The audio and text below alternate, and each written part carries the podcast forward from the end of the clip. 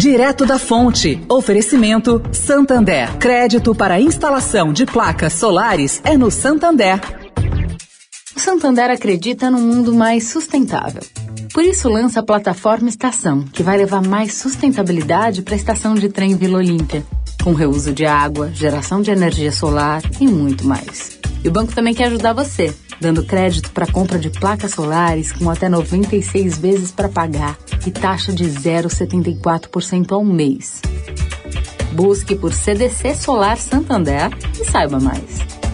Santander. Direto da fonte. Com Sônia Rassi.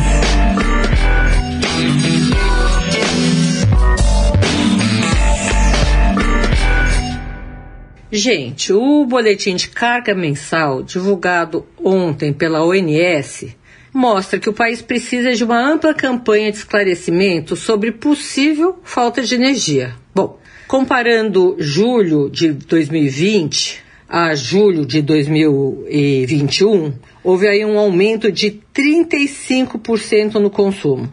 A alta acumulada nos últimos 12 meses é de 7,1%. Tudo bem que a tendência, se você comparar junho a julho, parece ser de queda, mas é necessário brecar esse consumo. Além disso, a ONS destacou que tem contribuído para o aumento da carga a manutenção da produção industrial em patamares elevados. Isto é, o que é bom para o Brasil não é bom para a energia. O operador apurou uma alta de 5,5% em julho, ante julho de 2020.